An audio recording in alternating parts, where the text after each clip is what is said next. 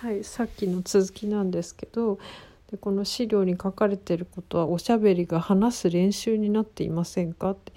え本当のおしゃべりの積み重ねこそが言語習得になるっていうこと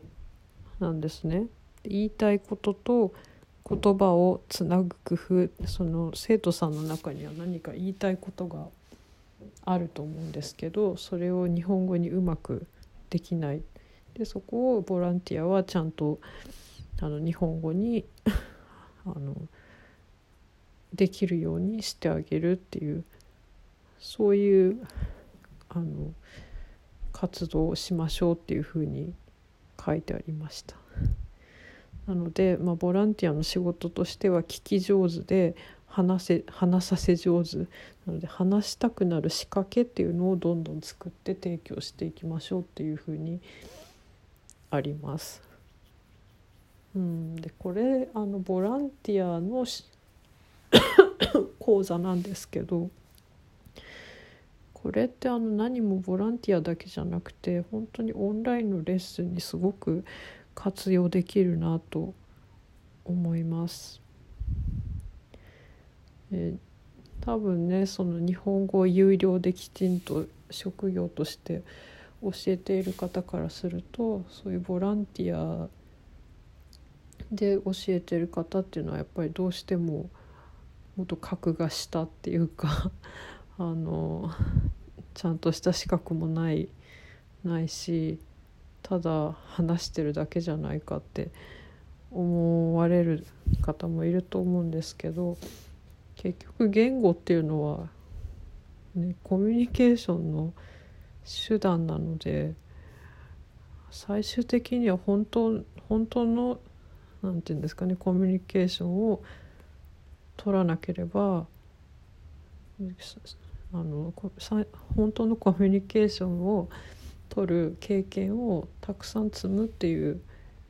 工程を経ないとその言語っていうのはマスターできないですよね。うん、なので結局この ボランティアの講座の資料に書いてあることは結構なんか言語習得の本質に迫ることが書いてあったなと思います。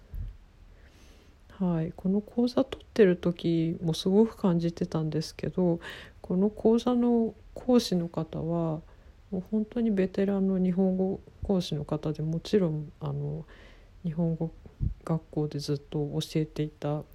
方ですし海外でも教えした経験もある方ですしそういうその文法積み上げとかもで教えてた経験も長年終わりの方なんですね。でその その経験を経て結局その会話をの 機会を提供するっていうレッスンの仕方があの一番生徒さんにとって喜ばれるしあの有用役に立つじゃないかっていうのにたどり着いた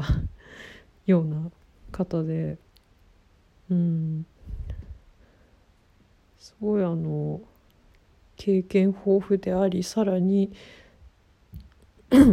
そのよくある文法積み上げ方式以上の あのものをうん、教えているっていう方だと思うので、うん、その講座を取ってる時からすごくあのいい先生だなと 思っていました。でちょっとずっと私はその後仕事が忙しくて忘れてたんですけどこのボランティア講座を取ったあの取った方たちでその後であの日本語クラブっていうような、まあ、月に1回集まってみんなで座談会みたいのをやってまして日本語を教えるにあたって悩みだとかどういうあのアドバイスし合ったりみたいな会があるんですね。でその講座を終了した人なら誰でも参加できるんですけど、はい、私も前に1回行ったことあったんですけどうん。ちょっとその後仕事が忙しくてずっともう忘れちゃってたんですけどそういえばそれあったなと思って、うん、それにまた行ってみようかなと思いました。まあ、それはもちろんあのボランティアで日本語を教えてる方たちの集まりなんですけどこれはあのオンラインレッスンでも絶対に役に立つなと思うので、うん、またそれは行ってみようと思います。うん、本当にねここに書かれてたことが今まであのそのロンドンの学校で習ったことでそれをまたオンラインレッスンで取り入れてやるにしても なんかうまくいかないなと思ってたんですけど、うん、このボランティア講座のことを、うん、に書いてあることの方が本当になんか本質的なことを言ってるような気がして、うん、私はちょっとこっちのやり方の方が合ってるなっていうふうに思います。うんやっぱりボランティアってすごくその資格もないないし有料でもないしあのちゃんとした教師でもないっていうふうにあの下に見られがちだと思うんですけどそういうこのボランティア講座をやっている 講師の先生もすごいちゃんとした日本語教師の方ですしで私はボランティアの日本語を教えるあの会団体がありましてそこにも所属してるんですけど、まあ、そこの代表の方もなんかこの神奈川県のボランティア講座の講師の方と共同で本を書いたり本を出したりしてたような方で、うん、日本語教育に関してすごくきちんとした知識とか多分経験とかも持った方がボランティアの組織の代表をしてたりしてうん。なんかねこういうボランティアの日本語教育っていうのは本当にバカにならないなと思いますね。うん、その本当にその会話会話の練習になっていませんかっていうのは うんすごく私があの最近葛藤していたことにぐさっとくるような問いかけで 本当にその文系をなんか提示して導入して新しい単語導入してその文法にあの新しい単語を入れ替えてまた練習してみたいのはそのロンドンの学校で習った典型的なやり方なんですけどそれは本当に練習なんですよね自分で生徒さんの頭で考えた 考えて話してるわけでもないし生徒さんが本当に心から話したいと思ってる内容でもないのでそれがやっぱり私が感じていたつまらなさっていうところなんでしょうね。きっとそれは生徒さんもつまらないなって思っていると思います。もちろんそういう練習をしないと自分の頭で考えて話すこともできないのでそれはまあ必要なことではあるんでしょうけどそれさえ授業でやってればいいっていうことでは絶対ないと思うんですよね。もしそれをするのであればその一通りのセッションが終わった後で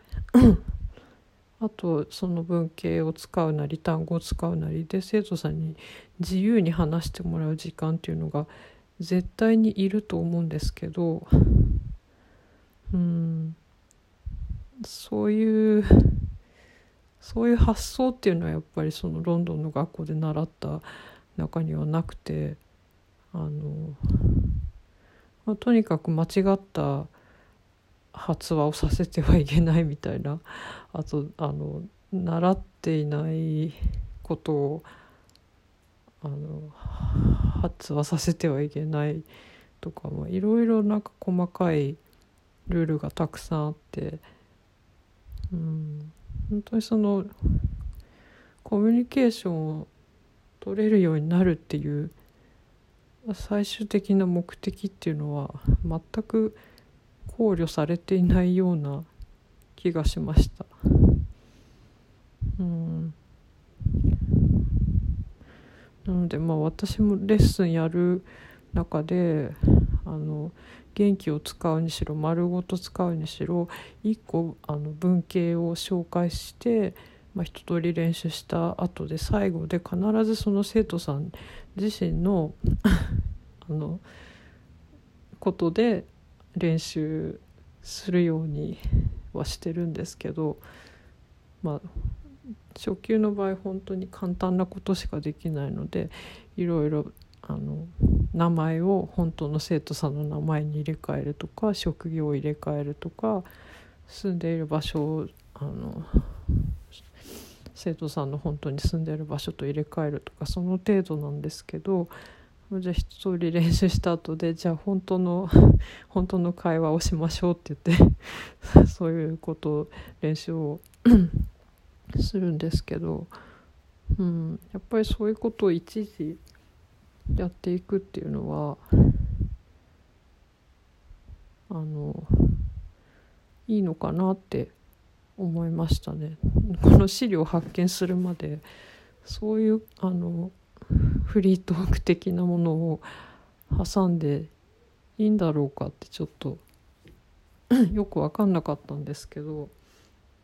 まああの最後に本当にリアルな会話を入れていくっていうのはやっぱり無駄ではないなって 思いました、うん、なのでクローゼットの片付けをしてよかったです